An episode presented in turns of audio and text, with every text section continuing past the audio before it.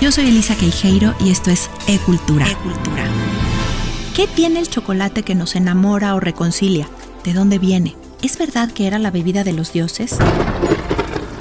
Recuperaron las recetas de su abuela y con estas hicieron, en 1939, el chocolate abuelita. Frida habitó lo mexicano, lo hizo suyo en congruencia con su vida. Cuando ella dijo, yo me pinto a mí misma, no se refería nada más a sus autorretratos que ya se conocían en ese momento, sino a la personalidad que decidió trazarse para sobrevivir. La gripe española no empezó en España, ni se propagó al mundo desde la península ibérica. El virus se cobraba la vida no solo de ancianos o niños, sino de jóvenes aparentemente fuertes. Vincent fue formando un vacío en su personalidad que compensaba dándole amor a su hermano pequeño.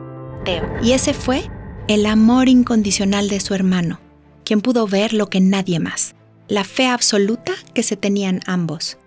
Eso es para mí hoy su máximo legado. Un Mesías vendría a liberar al pueblo.